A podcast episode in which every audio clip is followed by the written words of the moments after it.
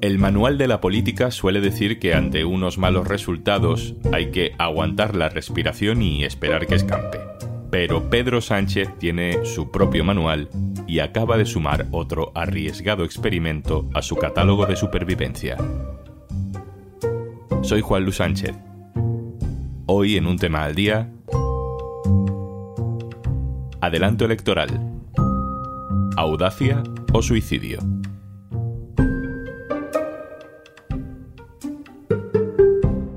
Una cosa antes de empezar. Qué mítica esta frase de Juan Luis si llevas tiempo escuchando un tema al día, ¿eh? Creo que la única mala noticia de ir a podimo.es barra al día y aprovechar los 60 días gratis de Podimo es que no vas a escucharla más porque tienes un tema al día sin interrupciones. Y sin Juanjo de Podimo, que soy yo, también.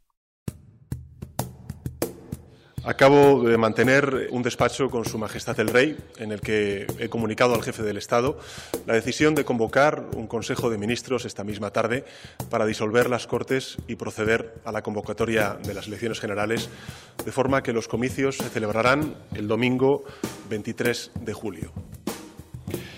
He tomado esta decisión a la vista de los resultados de las elecciones celebradas ayer. Ignacio Escolar, hola.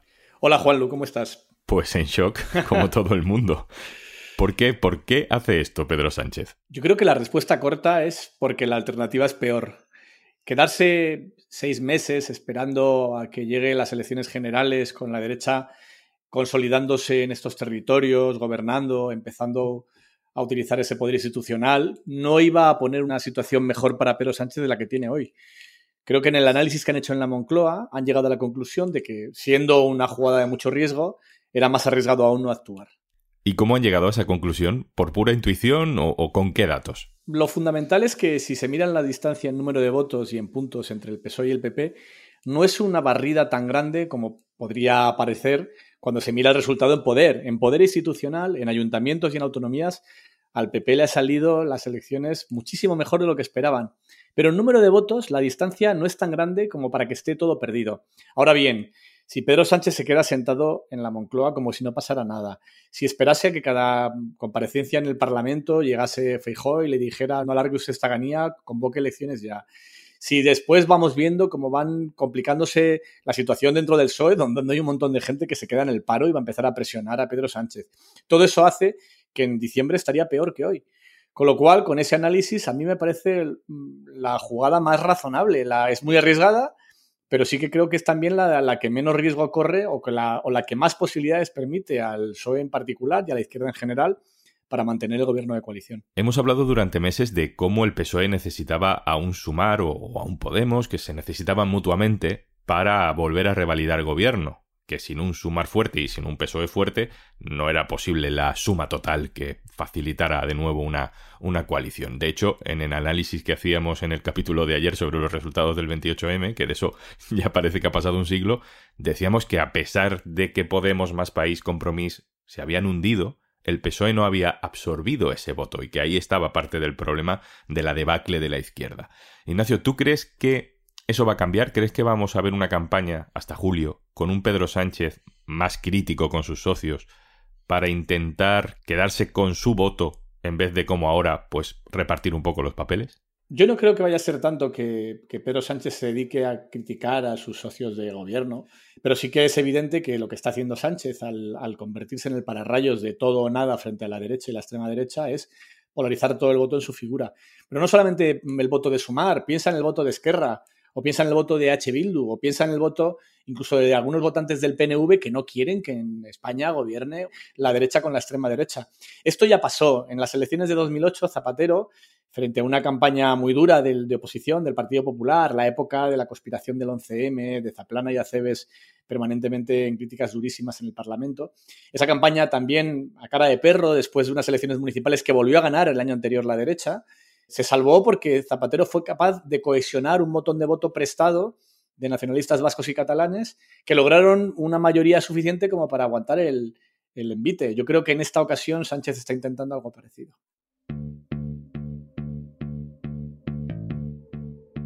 Ignacio, esto es otra pirueta más, otro salto mortal de Pedro Sánchez. Ya lleva muchos. Si le sale bien, se encumbra. Si le sale mal, se acabó. Yo creo que Sánchez eh, ha hecho toda su carrera en las jugadas de doble o nada.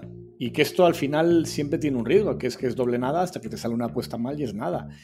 Él ya lo hizo antes con las, primarias dentro del PSOE o con la convocatoria electoral, no es el primer adelanto electoral que hace, que puso en marcha después del mitin de, de Colón de la derecha con la extrema derecha.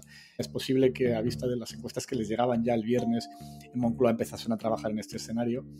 Se ha dado cuenta de que es su, casi su única opción. Es que visto en perspectiva creo que es difícil imaginar una opción mejor, porque quedarte seis meses así, en una situación de interinidad como un pato cojo, por mucho que tengas la presidencia de la Unión Europea, francamente no creo que ningún voto se vaya a mover por la presidencia de la Unión Europea. Pero sí que creo que esta reacción rápida impide que una encuesta tras otra, tras otra, tras otra, consolide el mensaje de que Feijó es imparable y que haga lo que haga la izquierda está condenada a pasar la oposición. ¿Tú crees que el Partido Popular se alegra del adelanto electoral? Bueno, el PP se ha dado cuenta de la jugada y Feijó estaba reivindicando que por qué no se habla más de su victoria. Yo creo que si no hubiese convocado elecciones, Feijó hoy habría pedido convocatoria de elecciones anticipadas ya. Es lo que hubiese pedido el PP si hubiese hablado Feijó antes que Pedro Sánchez, casi con seguridad. Esta anticipación de Sánchez de decir, no, no, no te preocupes, no hace falta que me empujes, ya las convoco yo. Creo que todo esto, visto ahora en perspectiva, me parece que es una jugada de mucho riesgo. Creo además que no está para nada garantizado que, le vaya a salir bien a Pedro Sánchez. Eh, los triples saltos mortales nunca, no siempre salen bien. Pero aún así sí creo que desde después de la jugada de hoy hay algo de partido. Hay posibilidades de una recolocación de la izquierda. Ignacio Escolar, director del diario.es, a ver qué nos depara el día. Un abrazo. Espero que otra elección no, porque vamos muy cargados ya. Un abrazo. Adiós.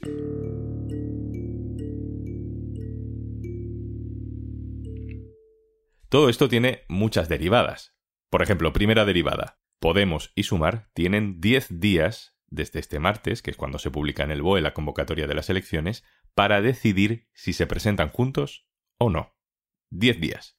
Mi compañero Alberto Ortiz nos cuenta cómo cae la decisión de Sánchez en el espacio político que liderará Yolanda Díaz. Hola Juanlo, ¿qué tal? Eh, esta decisión pilla a pie cambiado al conjunto del espacio progresista, a la izquierda del PSOE, a todas esas fuerzas que Yolanda Díaz aspira a agrupar en su plataforma, en Sumar, y sobre todo para reparar esas heridas eh, abiertas entre Podemos, Más Madrid y Compromís que se han profundizado en esta campaña, con ataques sobre todo desde el lado de Podemos hacia esos partidos, eh, a esa izquierda cookie, como lo han denominado en varios mítines de campaña. Eh, el proceso de, reconciliación y de negociación que estaba previsto eh, que durase dos meses, esos dos meses ahora van a tener que eh, reducirse a apenas diez días. En Sumar no han mostrado demasiada preocupación, sin embargo, dicen que ya llevaban tiempo hablando y que hay cierto trabajo avanzado y en Podemos muestran tranquilidad, que ellos ya venían avisando de un adelanto electoral, de que Pedro Sánchez ya había hecho esto en el pasado y que podía volver a repetirlo. El mensaje público es de unidad y lo que queda ahora es ver si eh, los partidos son capaces de lograr en tiempo récord lo que no han conseguido en estos dos años y especialmente después de unos resultados eh, francamente negativos en este 28M para todas las formaciones de, de este espacio político y en especial para Podemos. Segunda derivada. Acaban de celebrarse las municipales, las autonómicas del domingo 28 de mayo y hay varios sitios importantes donde el PSOE tiene que intentar negociar alcaldías para por lo menos resistir en algunas grandes ciudades. Neus Tomás, compañera, hola. Hola, ¿qué tal? Neus Tomás es directora junta del diario.es. Neus, te quiero preguntar si esta convocatoria electoral puede complicar las negociaciones del PSC para hacerse con la alcaldía de Barcelona. Eh, lo complica, sí, sí, sí lo complica. Eh, Jaume Colboni, el candidato socialista, hoy lo tiene más complicado, pero tiene que llamar a la puerta de Esquerra que no está nada claro que esté abierta, y, el hecho de que haya unas elecciones generales en la esquina, pues lo dificulta. Mm, para que me entendáis, Esquerra en las generales se enfrenta sobre todo a los socialistas. Hace cuatro años Esquerra obtuvo un diputado más que los socialistas y Esquerra quiere capitalizar una parte del voto independentista que ha perdido eh, de manera evidente en estas elecciones municipales pues apoyar a un candidato socialista no le ayuda. De cara a las próximas generales es probable que el PSC esta vez pase por delante de, Esquerra, entre otras cosas porque en Cataluña funciona mucho el voto útil al socialismo, por lo tanto hoy es más fácil que Trias sea alcalde que ayer. Nada es imposible, y lo vimos hace cuatro años en Barcelona, pero es evidente que el adelanto electoral no ayuda. Eso pasa en Barcelona, pero algo parecido también pasa en Navarra, ¿no? Bueno, son interesantes los equilibrios en Navarra porque el gobierno socialista de Chivite depende de la abstención de H. Bildu. Y la izquierda Berchale le ha dicho que está dispuesta a abstenerse, como hizo en el 2019, a cambio de que deje a su candidato, a Joseba Sirón, ser alcalde. ¿Lo hará? Pues eh, yo tengo dudas. ¿Qué implica esto? Que si los socialistas se votan a sí mismos, es decir, que si no facilitasen de manera activa la alcaldía al candidato de H. Bildu, lo que pasaría es lo mismo que pasó hace cuatro años, que gobernaría UPN. Yo creo que en un contexto de elecciones generales, teniendo en cuenta el desgaste que ha podido sufrir el PSOE a nivel nacional por sus alianzas con Bildu, uno de los argumentos de campaña preferidos del PP, pues no lo tiene fácil para cumplir el requisito que le pide Bildu. Me gustó más, compañera, gracias. A vosotros. Y la tercera derivada es la de todo lo que no va a entrar en vigor por el adelanto electoral. Todas las leyes que iban a ser y ya no serán. La ley de vivienda está aprobada, pero mm, tiene pinta de que no llegará a aplicarse. Pero hay más. Le he pedido a la jefa de sociedad del diario.es, Natalia Quientaroli, que nos resuma alguna de las más importantes. Hola Juan Lu. Bueno, mm, con la disolución de las Cortes hay muchos temas que se quedan en el tintero. Entre ellos está uno de los más destacados, la ley de familias, que está en plazo de enmiendas, o estaba en plazo de enmiendas en el Congreso. Esta fue aprobada definitivamente en el Consejo de Ministros en marzo y, tenía algunas novedades interesantes como tres tipos de permisos mm, remunerados para cuidar a los hijos, a familiares o a convivientes y también ampliaba el cheque de 100 euros para madres con hijos de 0 a 3 años, que era para solo madres trabajadoras y pasaba a ser también para las madres en paro. También se queda sin resolver la ley contra el desperdicio alimentario que impulsaba el Ministerio de Agricultura y que intentaba que se tirara menos comida de sanidad. La Agencia de Salud Pública se queda en el aire. Se suponía que esto venía a prepararnos para mm, cualquier futura pandemia o problema de, salud pública en España. También se quedan en el tintero el plan antitabaco y la regulación del cannabis medicinal. En educación, sobre todo lo que se puede caer es la nueva selectividad.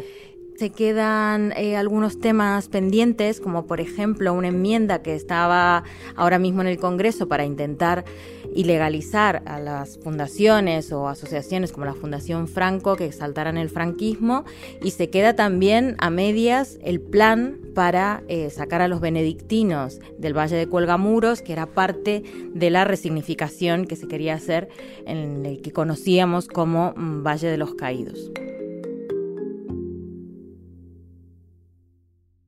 Y antes de marcharnos, porque escuchas podcast de curiosidades con las que luego quedas genial contándolas como si las hubieras descubierto tú. En Podimo, aprende mientras pasas un buen rato. Tienes 60 días gratis en podimo.es barra al día.